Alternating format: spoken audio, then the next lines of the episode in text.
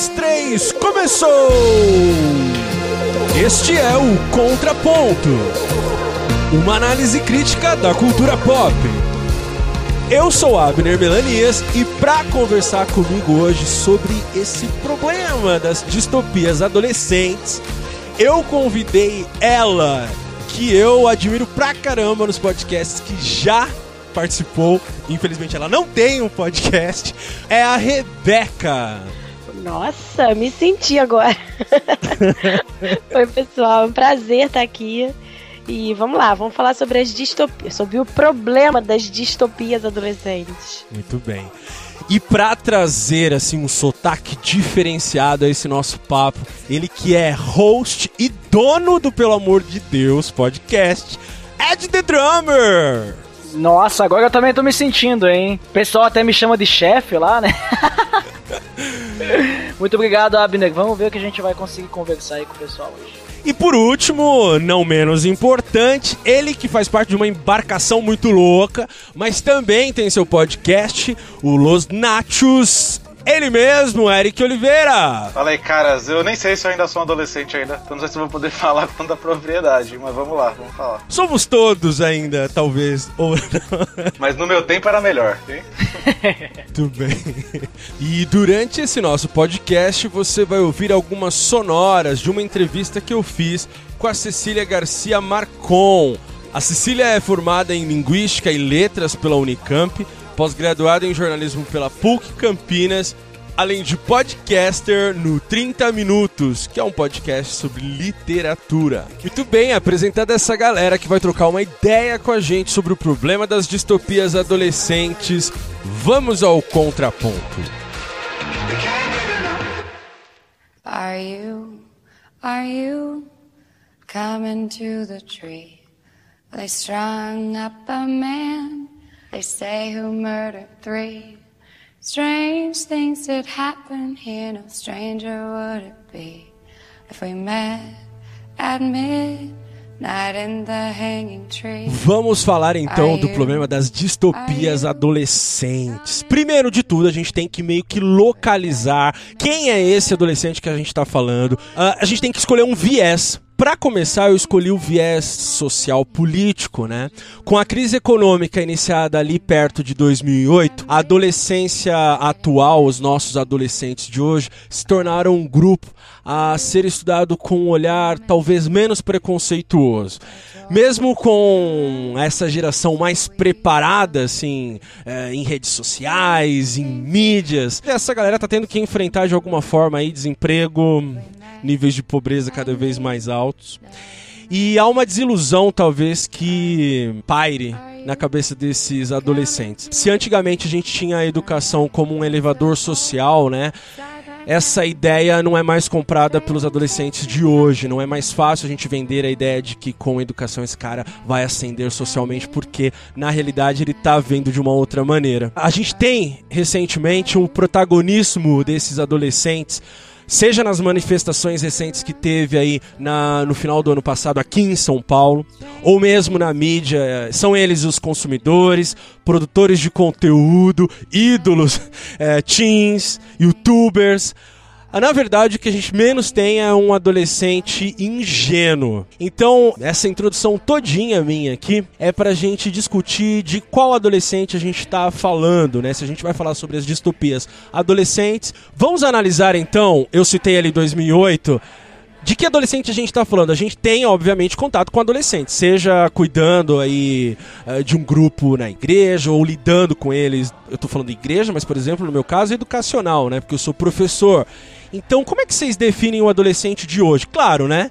A gente tem vários problemas que a gente poderia apontar, mas de qual adolescente a gente está falando? Acho que a gente tá falando de um adolescente que hoje tem mais voz. Dá mais a cara, se mostra, busca muito o prazer, a ascendência social, mas o- principalmente o prazer naquilo que ele faz, naquilo que ele busca. Como você falou antes, essa coisa de preciso estudar muito para me tornar médico, ter dinheiro, ser bem sucedido e assim eu vou ser feliz.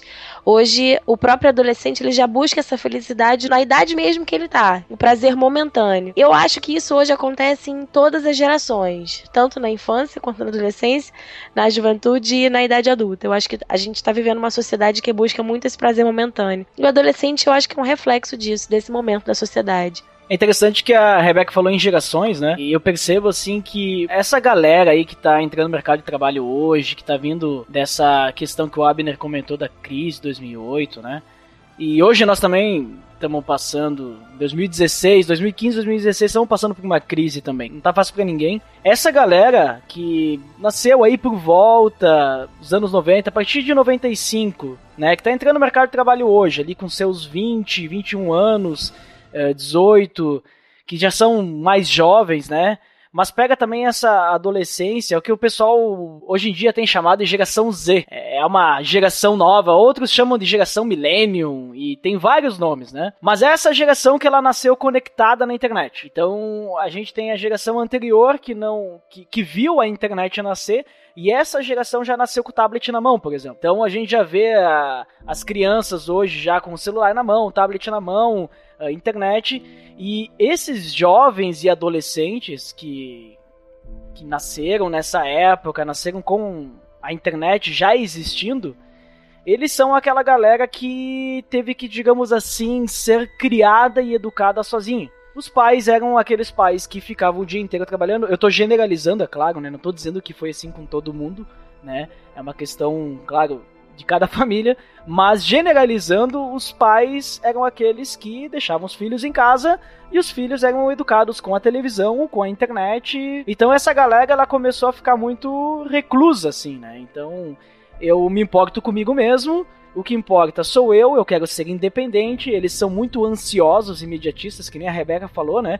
Eles querem tudo rápido. Eu não, não quero ter que esperar finalizar uma faculdade, por exemplo, em poder ser médico. Eu quero ser médico agora. Mas, eu, né, entendeu? Tem que ser coisa assim. Então eu quero fazer algo que eu possa ganhar muito dinheiro agora e assim, daí tem aquele boom das startups também, e aí tu começa a ver TED, tu vê palestra em tudo quanto é lado, dizendo você precisa ser um empreendedor, você precisa empreender, e aí a galera abre os olhos para isso, brilha os olhos, eu preciso empreender porque eu vou ganhar dinheiro fácil. Então essa é a geração que a gente que eu percebo assim que a gente tem hoje dos adolescentes e jovens, pela forma como foram criados, isso que nem eu digo, não é culpa deles?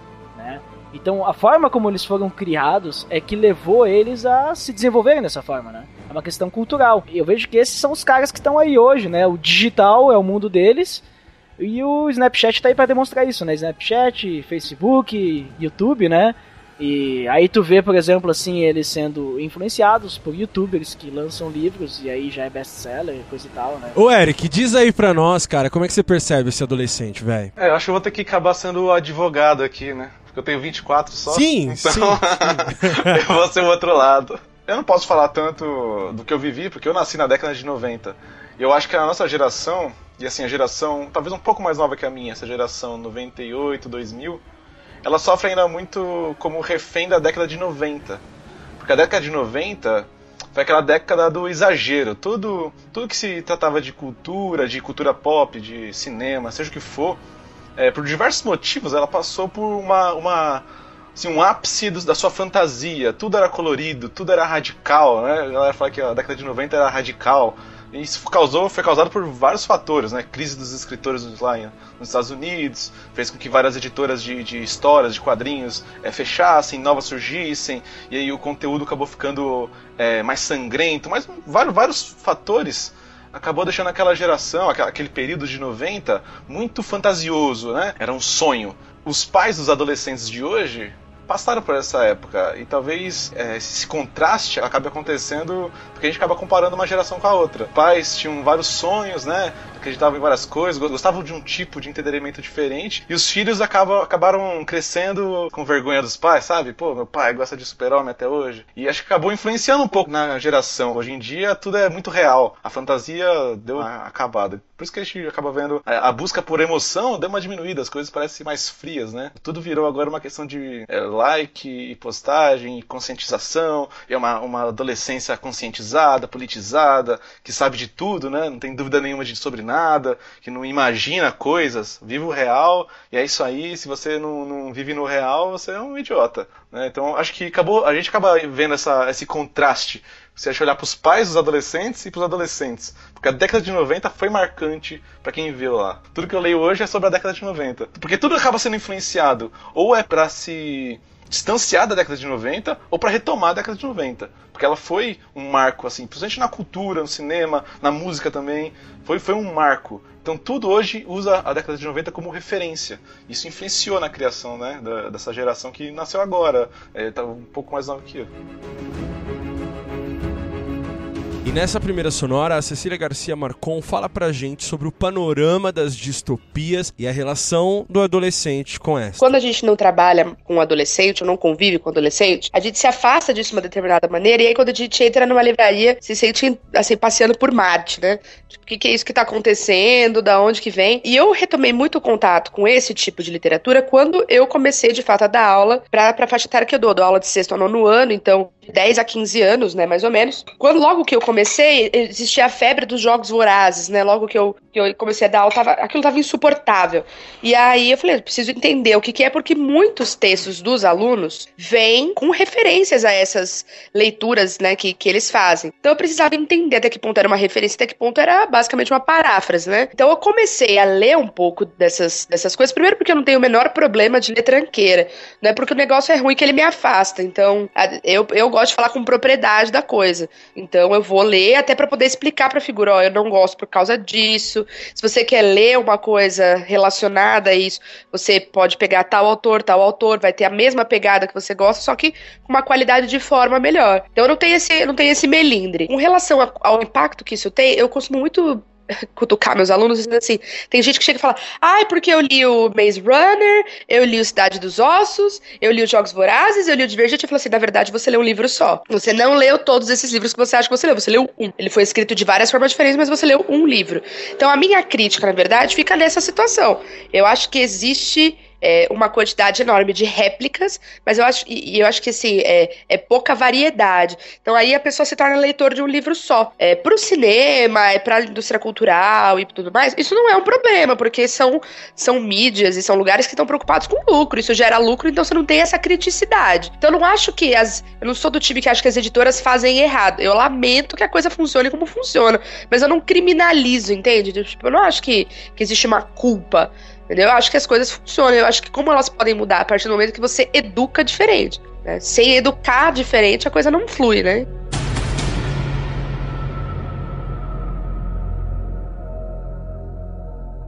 A gente fez toda essa introdução aqui para falar sobre o que eram ou são os adolescentes, porque tem essa coisa da realidade da distopia que a gente vai trabalhar. É justamente na adolescência que, ao consumir essas narrativas distópicas, algumas perguntas difíceis aparecem. O que é a vida? Questão do tempo e espaço, meu lugar no mundo e, por fim, o que é a realidade? Então é com essa riqueza de questionamentos que livros como Jogos Vorazes, Maze Runner, Divergente, uh, bem como os filmes vão trabalhar. Como é que a gente pode, galera, analisar esse advento com a realidade que nos cerca? Como a gente pode fazer essa relação entre a realidade, que é essa que a gente descreveu até agora, e o consumo de distopias por conta dessa galera, assim? Olha, eu vejo assim que hoje eh, o pessoal vai muito na questão do viral, assim, sabe? Digamos assim, o viral é a regra. Então não importa se alguma coisa é boa ou ruim na sua essência, o importante é quantas pessoas estão consumindo isso. Então, por exemplo, assim, citou três nomes aí de franquias que são muito famosas. Então são recentes, né? São trilogias, daí eles pegam alguns, eles transformam em dois filmes para ganhar mais dinheiro e tal. São, são coisas ali que são bem famosas. A gente tem outros uh, filmes, né? Livros também nessa mesma pegada que não são tão conhecidos. Né? E o pessoal não consumiu tanto. Né? Por quê? Porque não caiu na boca do povo, né? Não teve tanto marketing e tal. Então eu vejo assim que o pessoal, indiferente do que seja, eles vão consumir. Eh, sociedades distópicas, né, vão de alguma forma influenciar tanto positivamente quanto negativamente.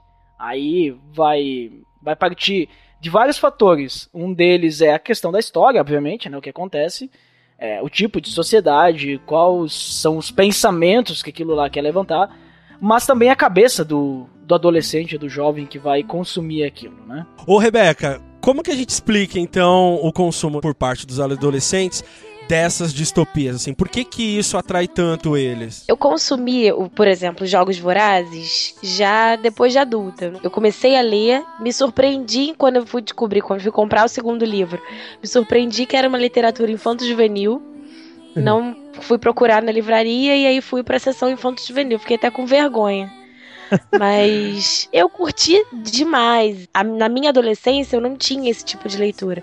O que eu li na minha adolescência foi Harry Potter, que eu lia um livro a cada dois dias. Eu acho que aproxima a ideia do herói, de você destrinchar o herói pro leitor, faz com que o adolescente se sinta parte do mundo, como se tivesse alguém que entendesse o que se passa dentro da cabeça dele. É óbvio que o mundo de jogos vorazes, por exemplo, é um mundo totalmente diferente da nossa realidade aqui no Brasil, né? Enfim. Mas o que se passa dentro da cabeça da Katniss e, e, a relação dela com as pessoas que estão próximas, os conflitos amorosos, embora isso fique um pouco de lado, mas mesmo ficando um pouco de lado, ainda tá presente ali, isso traz o interesse do adolescente. É, como eu vou ser aceito pelos meus amigos, uh, eu tenho que postar pra, constantemente na rede social sobre o que tá acontecendo na minha vida, eu tenho que ter uma vida interessante. Essa realidade de, de mostrar, de certa forma, o que acontece na cabeça dos personagens, mundo mundo tão diferente aproxima o adolescente do conflito pessoal que ele vive. Então eu acho que tem universos, né, que realmente por algum motivo despertam muito interesse e talvez por isso eles viralizem e não o contrário, eles viralizam e aí se tornam interesse. E nessa sonora, a Cecília Garcia Marcon analisa este advento das distopias adolescentes, traçando um possível perfil do adolescente ou mesmo adulto que lê esse tipo de distopia. Adolescente, eu acho que um dos elementos mais fortes que tem comportamentais é a necessidade de aceitação de grupo. Então, o que, que muitas vezes acontece? Alguma figura da turma ganha de presente porque é lançado como uma novidade infanto-juvenil ou juvenil, é, ou ganha o Percy Jackson. E aí leva o Percy Jackson lá pra, pra escola. Aí a capa é chamativa, aí o colega vai ver que o amigo tá lendo aquilo entretido, aí ele vai querer ler também, por quê? Porque aquilo é, se torna parte da identidade de um grupo, percebe? Então, muita, é, existe um comportamento desse gênero, na verdade. Eu não quero ser a pessoa que não lê, que não sabe o que é. Ou eu quero ser o diferentão, e aí eu vou rejeitar todos esses. É uma coisa que fica bem polarizada, assim. Ou o cara lê, e aí é uma turma inteira que lê, e aí são, tipo, 10, 12 alunos numa turma de 20 que estão lendo os mesmos livros e vindo com as mesmas camisetinhas e vendo os mesmos filmes. E o resto da galera que tá vendo alguma coisa contrária, alguma saga inimiga, para ser diferente. Então, as escolhas nesse momento, elas se baseiam, eu vejo, na minha experiência, muito pela relação com o grupo, pela relação que a leitura tem dentro do ambiente dos pares ali, né? Então, é, eu não acho que existe nem a consciência de que aquilo é uma, pode ser uma resposta para alguma coisa. É muito engraçado isso, sabe? É, é o, a literatura como uma tomada de consciência da realidade, igual o Antônio Cândido fala, né, que, que a literatura ela é um direito humano porque ela possibilita essa tomada de consciência da tua realidade, isso é uma coisa que precisa ser. É, alguém te falar isso, falar, mas você já reparou, por exemplo, um exemplo de uma coisa que aconteceu comigo. Eu tinha uma aluna viciada, apaixonada, surtada no, no divergente, convergente, insurgente, detergente, blá blá blá. E aí eu virei falei assim, eu fui, fui atrás, li o Divergente, esse eu só li o Divergente, Jogos Vorazes, eu li os três, fui guerreira, mas o o Divergente eu só li o primeiro. E aí eu falei, já, o Divergente tem uma questão de divisão, né? De, de, de castas quase, né? De, de grupos ao qual você. Enfim, tem uma coisa dessa assim. Eu falei assim: você sabia que tem um livro chamado Admirável Mundo Novo em que as pessoas também são categorizadas? Não, eu não sabia. Eu falei, é, e é um livro que veio muito antes do Divergente. Essa ideia de categorização de pessoas num futuro e de divisão de tarefas é muito antiga. E aí a figura foi ler, e aí, nossa, ficou chocada, adorou e ador curtiu o livro, conseguiu fazer essa leitura. E aí você consegue possibilitar você. Que, por que, que você acha, por exemplo, que existe essa discussão sobre categorizar as pessoas? Por que, que você acha que há tanto tempo se fala disso? Que, putz, quantos anos já tem, quantas décadas já foi publicado, né? O Admirável Mundo Novo. Aí agora tem uma outra saga adolescente, né? Que trata mais ou menos da mesma pauta. Por que você acha? E aí você consegue problematizar aí, a partir daí, alguma coisa. Mas aí exige também, aí, vou fazer o advogado do diabo uma necessidade do adulto se portar de uma maneira não julgatória, assim. É, de, de, conseguir se colocar diante do adolescente sem julgá-lo, do tipo, ai, Nossa, olha o que você tá lendo, eu nem converso. Porque é uma coisa que muito adulto, principalmente leitor de clássico, faz. Nossa, mas esse, essa molecada de hoje só lê tal coisa. O cara esquece que há 10 anos atrás ele era a pessoa que tava lendo Harry Potter, entendeu? Ele esquece disso, mas ele julga agora. Isso é natural, entendeu? Mas acho que é uma, uma outra postura que precisa mudar também. Como que o adulto lida com o adolescente que tá lendo saga.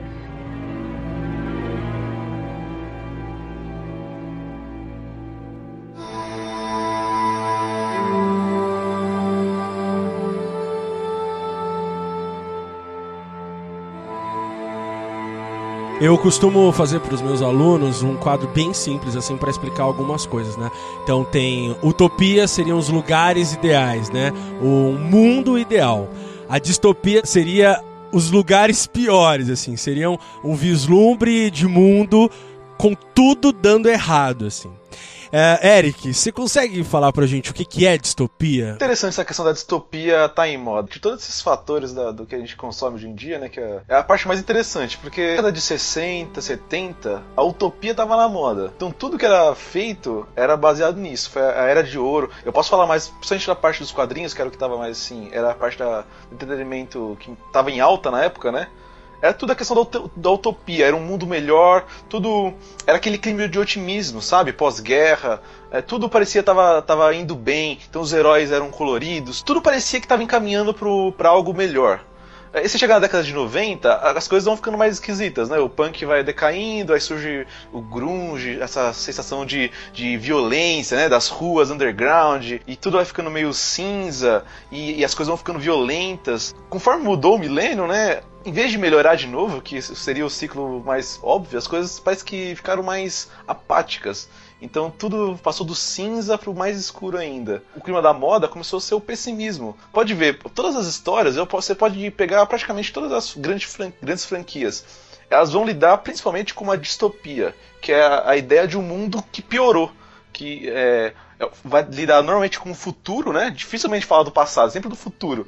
E o futuro onde o mundo piorou então, os heróis viraram um reflexo disso, as crises existenciais viraram um reflexo disso, os problemas é, eram sempre baseados nessa questão, o mundo piorou e tudo está piorando. E isso é, é, o legal, isso é, é o bacana. É, é, é isso que dita o entretenimento hoje. Por mais, às vezes, mais para cima que seja a história, sempre vai lidar com essa questão da distopia. O mundo piorou por mais que a história seja mais um pouco mais alegre, a sociedade vai naturalmente caminhar para um futuro onde as coisas vão se deteriorar, né? As relações, a política, a, a economia, tudo vai se deteriorar.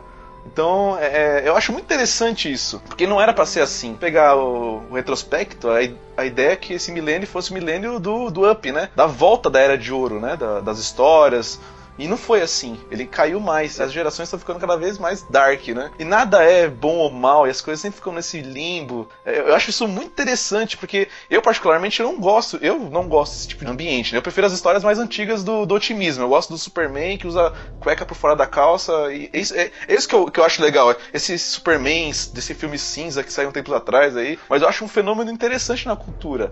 Eles estão pegando as coisas antigas e, e transformando tudo em cinza. O Superman virou cinza, o Batman ficou mais cinza ainda.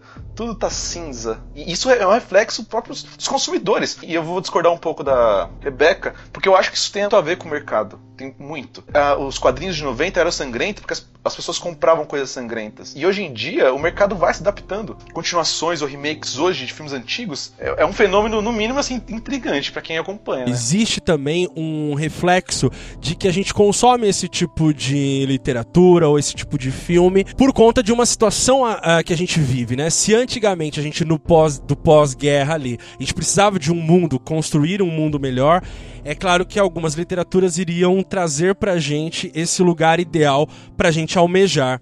Hoje, com tanta pluralidade, com tanta dificuldade de posicionarmos, né, esse adolescente, esse jovem, o que eu quero ser, o que eu quero fazer, tudo é muito mais complicado do que era antigamente. Talvez esteja aí um reflexo, sim. E eu queria entrar com vocês numa questão, já que é a nossa discussão aqui, de como é que são criados ou apresentados os mundos nas distopias. O Eric já deu uma introdução, tudo muito sombrio, tudo muito cinza, relação entre bem e mal, elas são não são mais maniqueístas, né? Ninguém é totalmente bom, ninguém é totalmente mal. Existem algumas coisas que o adolescente nessas distopias está, ele consegue enxergar melhor, tal. Como é que vocês veem isso assim? Tanto a questão dos símbolos, dos significados. O adolescente tem o pai e a mãe que ele tem que prestar conta, que ele tem que. Ele vive sob o mesmo teto, ele depende financeiramente.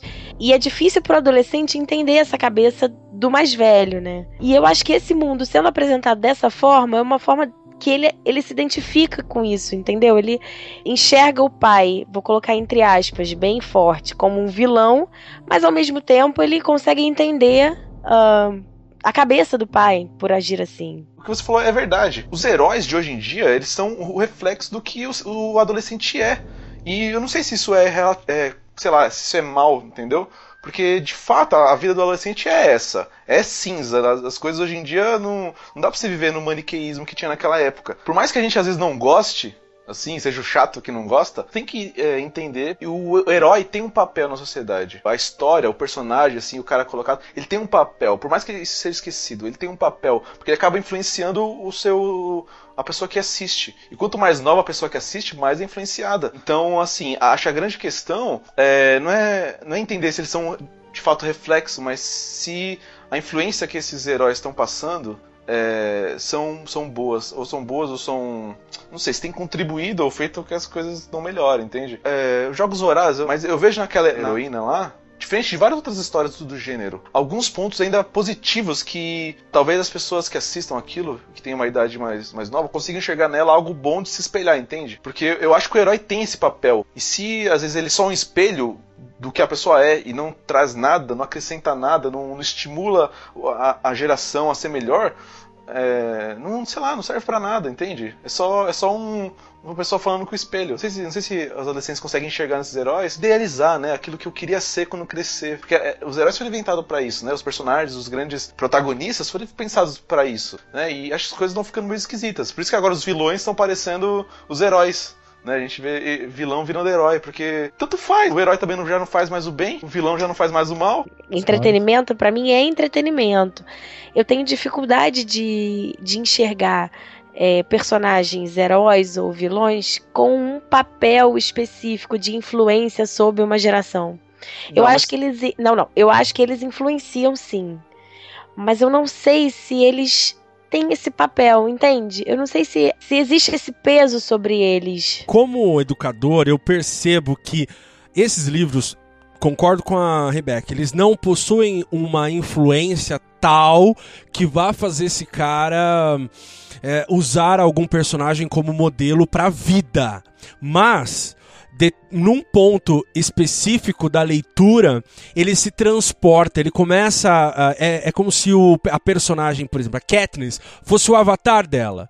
Então ela começa a se transportar, entendeu? É claro que ela não vai chegar no ambiente e com arco e flecha, não é isso. O que eu tô querendo dizer assim, existe um ponto específico na leitura, nesse consumo, é, isso por experiência e tá vendo acontecer que é, ela começa a enxergar algumas coisas por conta dessa leitura, ela não é só, como eu posso falar, uma série vagalume, uma coisa tranquila de se ler e o mundo é legal. Ela começa a falar, não, peraí, existem intenções, existe um grupo que talvez esteja mandando eu fazer isso, mas eu poderia fazer diferente esse ponto do questionamento é que eu acho mais fabuloso, assim. E é óbvio, né? Eu acho interessante, tem seu valor as distopias essas mais recentes, né? Tem grandes valores, inclusive. Porém, eu, eu acredito que é apenas um, uma porta de entrada para drogas mais pesadas, assim. Porque a distopia tem isso, né? Posicionar politicamente, é uma crítica social que geralmente os autores fazem para posicionar uma geração diante de um problema, criticar um sistema, criticar a forma como as coisas são feitas. E, é, é uma coisa muito fantasiosa, legal e até levado num clima de ah, é ficção só. Então existe um papel social talvez na distopia que se perde por conta dessas literaturas serem um tanto mais fáceis assim.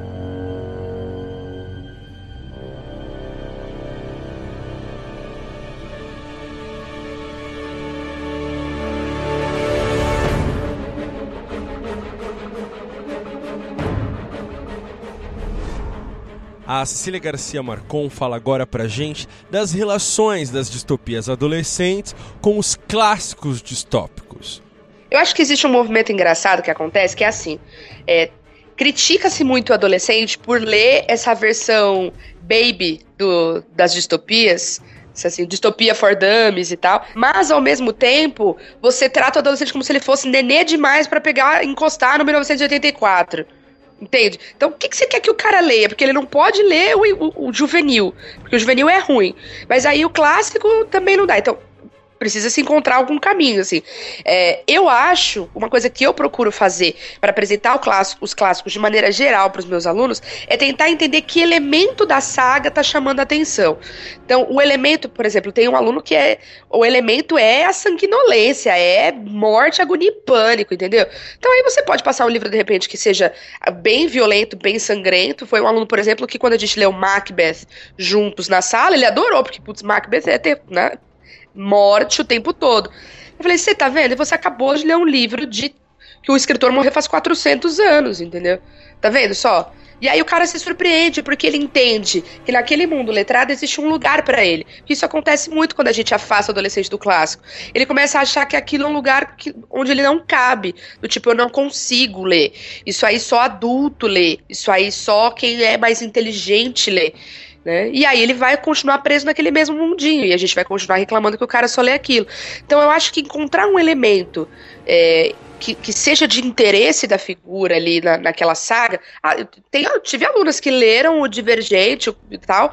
É, por causa, e, e, e, os Jogos Vorazes por causa das histórias de amor, porque o que elas queriam era ver o carinha apaixonado entrando na arena e dando flechada e cortando a perna fora para ficar com a menina. Aí, o que, que, você faz? Bom, então vamos ler como é, que, como é que começa essa ideia? Vamos ler uma literatura vitoriana escrita por mulheres no século XIX, então? Vamos ver que tipo de, de contexto tem aí, do, do romantismo e uma história mais realista, que tipo de, de contexto aparece. E aí você pega um elemento de interesse. Quando você trabalha no centro de interesse da pessoa, a chance dela migrar para o livro, independente da forma, é muito maior. Mas aí depende de uma não arrogância de quem está oferecendo isso. O adolescente ele vai perceber se você estiver doutrinando ele, se você tiver tipo, ai, olha, vou te mostrar uma coisa um pouco melhor do que isso que você tá lendo. Pronto, acabou. Ele nunca mais vai encostar um dedo no que você tá falando e vai, nossa, boicotar pra caramba. É uma coisa difícil mesmo, assim.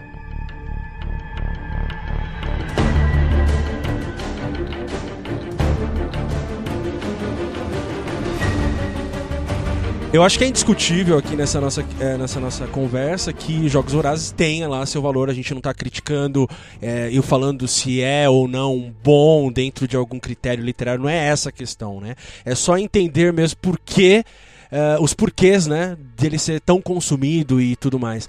O mais interessante, talvez, e aí um ponto, é que a construção dessas personagens femininas, é, não é à toa, é uma representante de um novo tipo de herói feminino dentro da literatura ou de filmes e tudo mais. A única coisa, assim, que é um ponto a ser observado é que, infelizmente, depois do sucesso aí, na rabeira do sucesso de Jogos Vorazes, começou a aparecer um monte de reprodução da mesma estrutura, né? Então por isso talvez o, o tema desse programa, que é o problema das distopias adolescentes, que é é muito clichê e as histórias meio que estão se repetindo. Então houve um esgotamento da fórmula bem sucedida de Jogos Vorazes. Queria que vocês pensassem isso também. Cê, é, vocês pensam dessa forma ou não? O que, que vocês podem dizer? Essa questão da, da Katniss dos do Jogos Vorazes é uma, um exemplo que o personagem é construído e toda a história constrói para que aquele personagem se torne de fato um ícone. É difícil fazer isso. Você construir uma, uma base sólida o suficiente para você terminar um filme ou dois filmes sobre aquele personagem e ele terminar como um ícone para aquela geração que está assistindo. É muito difícil. E talvez por isso que talvez os filmes só reproduzam aquele personagem que deu certo, né? É, os Jogos Vorazes influencia. Maze Runner, não sei se influencia, eu acho que não. Entende? Porque, então, talvez até a questão do divergente, eu acho, por mais que seja divertido, seja lá o que for, ele não influencia nem os, os, espectadores, nem o próprio mercado dos filmes, do seja lá o que for. Então, assim, eu acredito que existem personagens criados para isso. Então, quando o personagem é criado para isso, aí sim a história constrói ele para ser isso, e talvez começar a questionar quais são os valores que, ele, que eles representam, entende? Porque quando o personagem é só por ele mesmo e é entretenimento por entretenimento, não sei se vale a pena perguntar, porque é, é, é, diversão. Você vai assistir o Deadpool, você não vai esperando que ele seja um ícone pro seu filho, ou seja lá pra você, pra sua vida. É, um, é uma história que você pode se divertir ou não, tanto faz. Você saiu do cinema e esqueceu. Agora, quando você constrói uma trilogia de filmes, ou você constrói o filme para isso, e os Jogos Vorazes, principalmente o primeiro, ele é construído para isso para colocar ela como um, uma personagem relevante, uma personagem feminina a ser espelhada, com uma postura né, admirável, ou que reflete os, os conflitos internos da, da, da, das mulheres. Sei lá, não sei como é que foi a pessoa que pensou, né? Mas ela foi construída para ser esse ícone. Bom ou mal, foi construída sendo muito levada pelo medo, pela a reação dela é, acaba se, sendo vista como positiva, mas ela reage ao medo. Ela Sim. tem medo que a irmã vá para os Jogos Vorazes. Aí ela dá a cara e vai no lugar da irmã.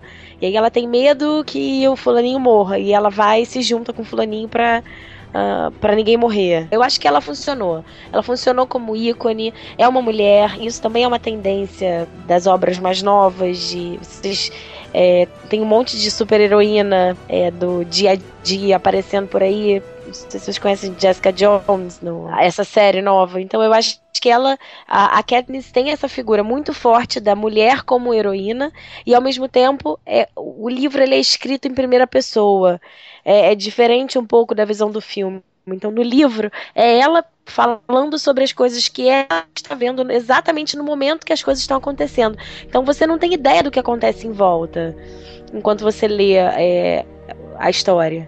E é tenso demais, é muito, é muito gostoso, dá para você se inserir mesmo naquele, na cabeça dela, né? Ela conta, ela conta a história a partir dela, ela fala no presente. E essa coisa da repetição, assim, do, do porque, óbvio, elas tornam um ícone, mas e o que vem no lastro? Você percebe que são reproduções e aí é simplesmente para entretenimento, é um caça-níquel? Como é que se vê? Talvez até para reforçar uma imagem. Pode ser uma espécie de uma palavra forte, mas acho que vocês vão entender. Um plágio, uh, um pouco maquiado, mas pode ser também uma, uma coisa para reforçar a imagem. É, e funciona. Não funcionou, o personagem não funcionou, a construção funcionou.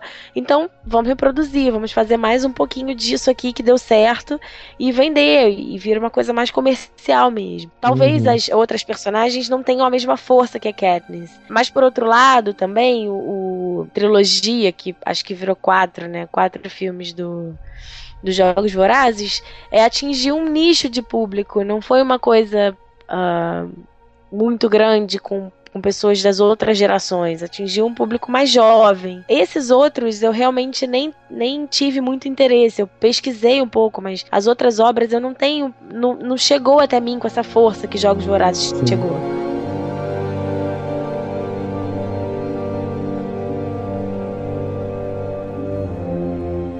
E eu pergunto para Cecília Garcia Marcon sobre a construção de personagens como a Katniss, sendo representante de um novo tipo de personagem feminina que foge do antigo arquétipo de herói. Então, aí eu vou fazer a primeira confissão. Eu torci muito pra Katniss morrer.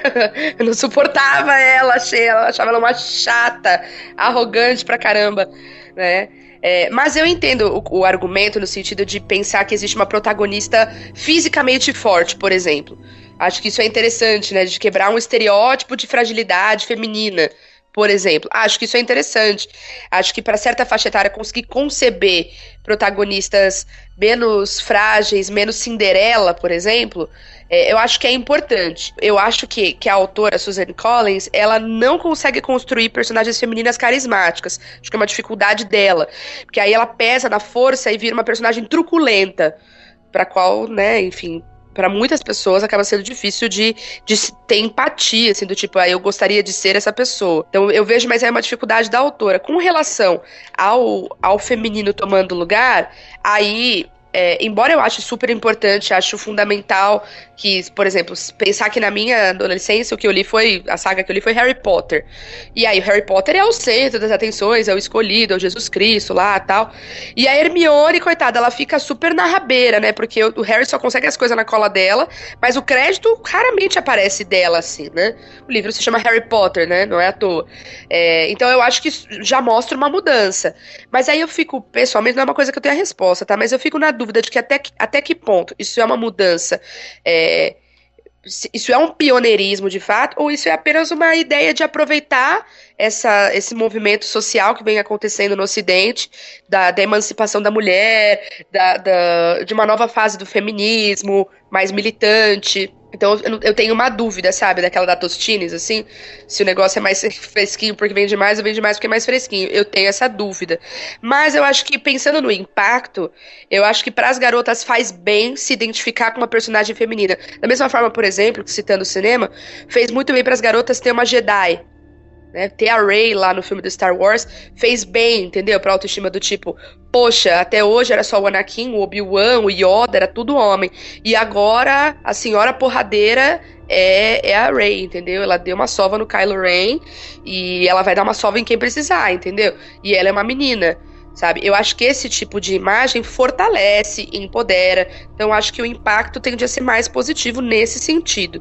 Mas, se a personagem não for bem construída, literariamente não funciona. Então, aí, né, enfim, você fica, você fica nesse limbo, assim, né, de ter uma coisa que é socialmente relevante, mas que é literariamente fraca. Bom, a gente já falou então sobre criação de mundo, criação de personagem. Vamos falar então da criação de um mundo também, mas um mundo bem lucrativo. Porque apesar de todas essas nossas análises até aqui, o aspecto financeiro e mercadológico da produção distópica atual é o que pega, né? Então, acho que uma pergunta que precisa ser feita é como é que a gente pode ou deve, né, filtrar boa parte dessas sagas e trilogia caça-níqueis. Eu tô falando isso porque esse fenômeno e esse movimento, essa onda, não acabou. Não tem é, nenhuma esperança que nos próximos cinco anos isso termine, porque existe toda uma programação. Eu tava vendo a programação de editoras, mesmo pensando livro 1, 2, 3. Hoje, geralmente, quem está criando, né, autores brasileiros mesmo, criam já trilogias, não estava criando um, um, bom livro. Ele quer criar uh, três livros para aquilo ser de repente comprado, virar isso, virar aquilo. Vamos discutir então essa questão do, do aspecto financeiro que teve aí toda a questão da, da, da, análise do ponto de vista talvez artístico, das opções criativas tal, mas também tem o que pega que é dinheiro, né? Vamos lá?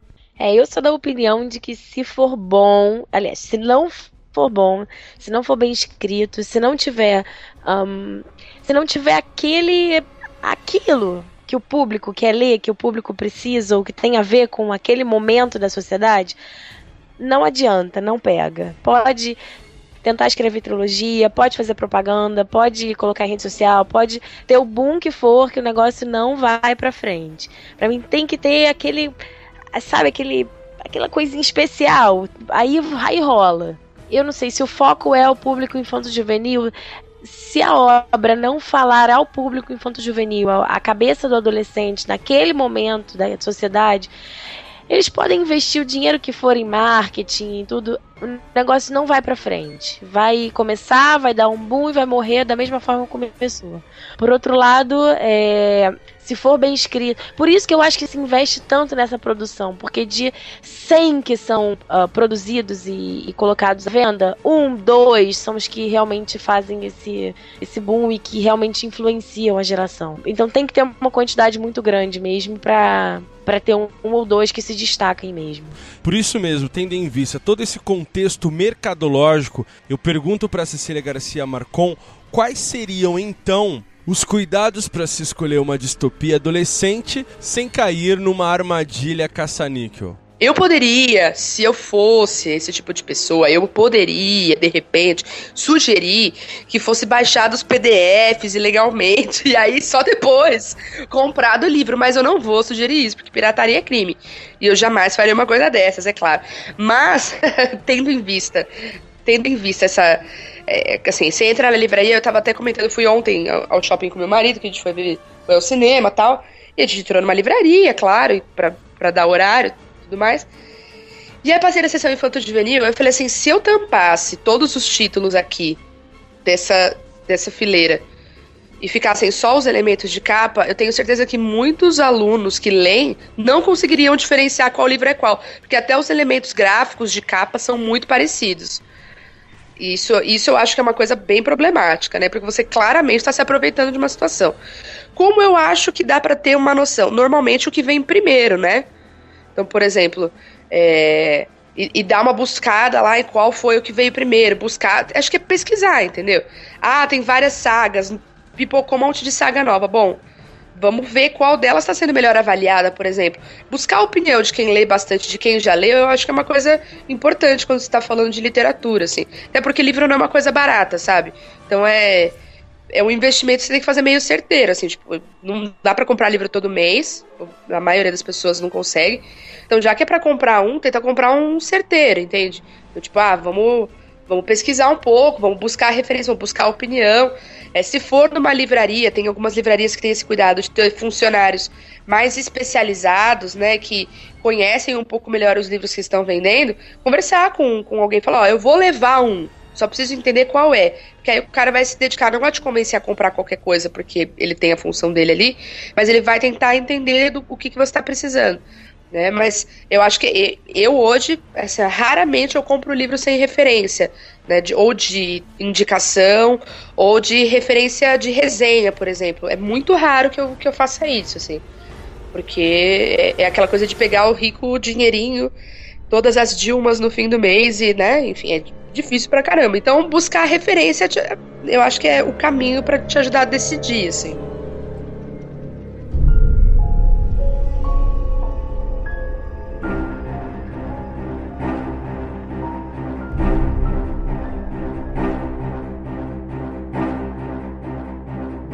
É, meninos, Eduardo e Eric, um exercício de futurologia mesmo, com base nisso, assim, nesse aspecto financeiro. O que, que vem, o que, pode vir a seguir? O que, que uh, vocês vislumbram, assim, num, uh, em curto prazo, né? O que, que tá para acontecer aí nesse âmbito, né? De distopias, de heróis femininas? Ah, acredito que a partir de agora vai começar a ser bem explorado essa questão da mulher, uh, da questão racial. Por que, que eu digo isso? A gente tem percebido já que os próprios filmes têm trabalhado nisso. A gente viu que deu um baita de um boom, né? Porque os, o Star Wars, episódio 7, nós tínhamos como, como uma protagonista uma mulher e um negro. Né? Então eu acredito que eles vão começar a explorar mais isso, tá? fazendo esse exercício né, de futurologia.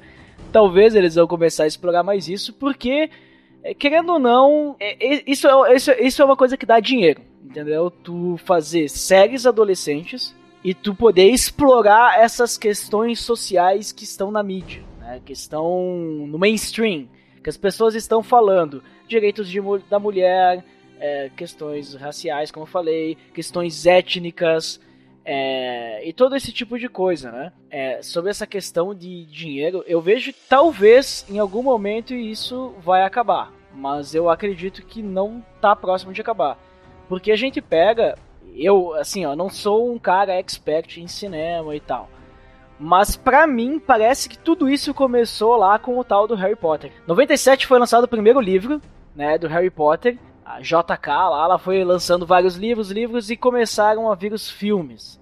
E aí depois que começaram a vir os filmes, a gente viu o que ela ganhou de dinheiro. Né? Então acho que o pessoal acabou seguindo nessa onda e olha, pessoal, vamos pegar e vamos fazer filme dessas séries adolescentes. Vamos ver quem tem livro bom ali pra gente fazer filme. Porque, né, pelo visto, dá dinheiro. Então eu acredito que isso ainda vai render muito dinheiro pra galera. É, que tem, tem livros que dá para fazer filmes bons. Porque daí o que acontece? Eles lançam um filme e o pessoal compra o livro.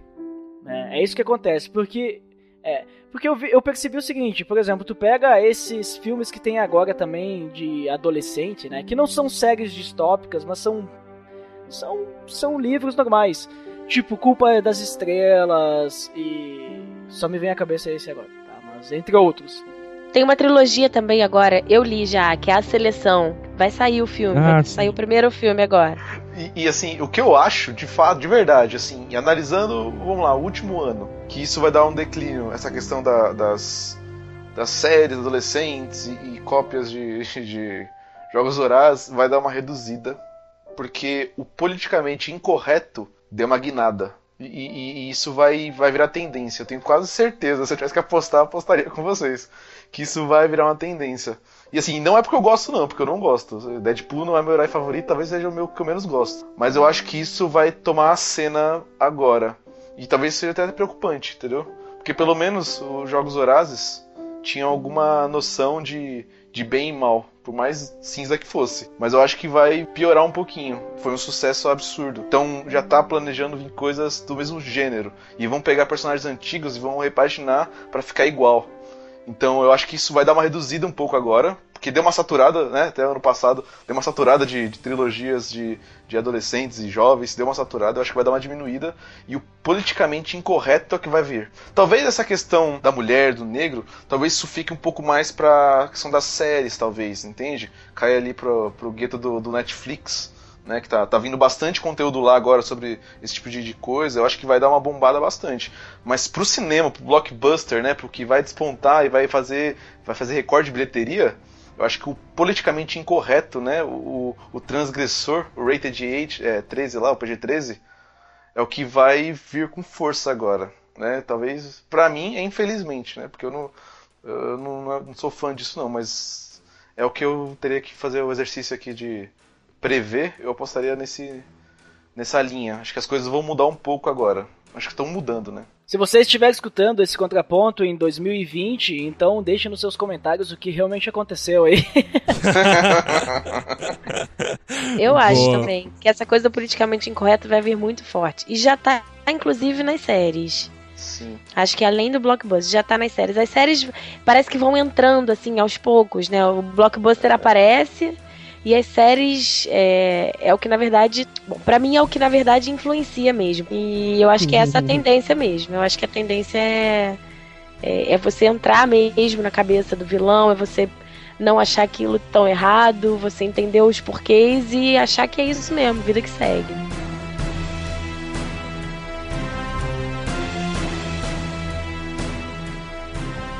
E eu também pergunto para Cecília quais são as apostas dela em relação a tendências no mercado editorial. Se eu fosse ver uma tendência, eu vejo uma tendência de falar sobre perseguição a, a grupos minoritários.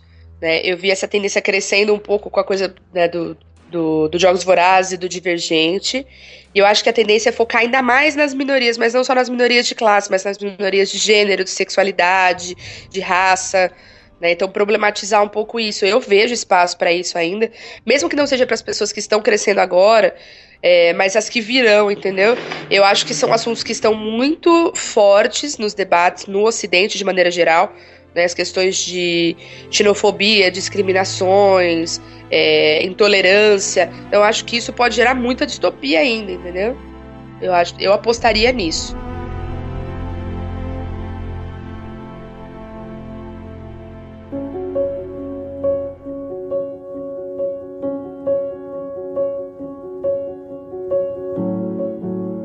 Some saw the sun. Some saw the smoke. Só me resta então agradecer. Eric, muito obrigado aí por, pela sua participação. É, longa vida lá ao Los Nachos, aquela zoeira ilimitada. Relaxa demais, né? Ed, eu não tenho o que falar do, pelo amor de Deus, conteúdo sempre de primeira, super bem produzido, uma galera excelente. Muito obrigado por estar aqui nesse papo, cara. Eu que agradeço aí o convite e pela uh, oportunidade. E Rebeca, eu não vou colocar aqui seu podcast porque infelizmente você não tem, porque se tivesse eu recomendaria muito, assim. Muito obrigado, viu, pela participação. Nossa, obrigado pelo convite. Eu amei, amei pensar sobre o assunto estudar. Eu gosto muito de, de repensar o olhar que a gente tem pela sociedade, sobre a sociedade. Então foi bem legal. Foi o papo também. Eu, eu nem sei se eu falei bem assim, mas eu, foi muito Super. bom ouvir vocês e, e, e, e, ver como, como, como se está enxergando esse momento, né? Essa nossa geração.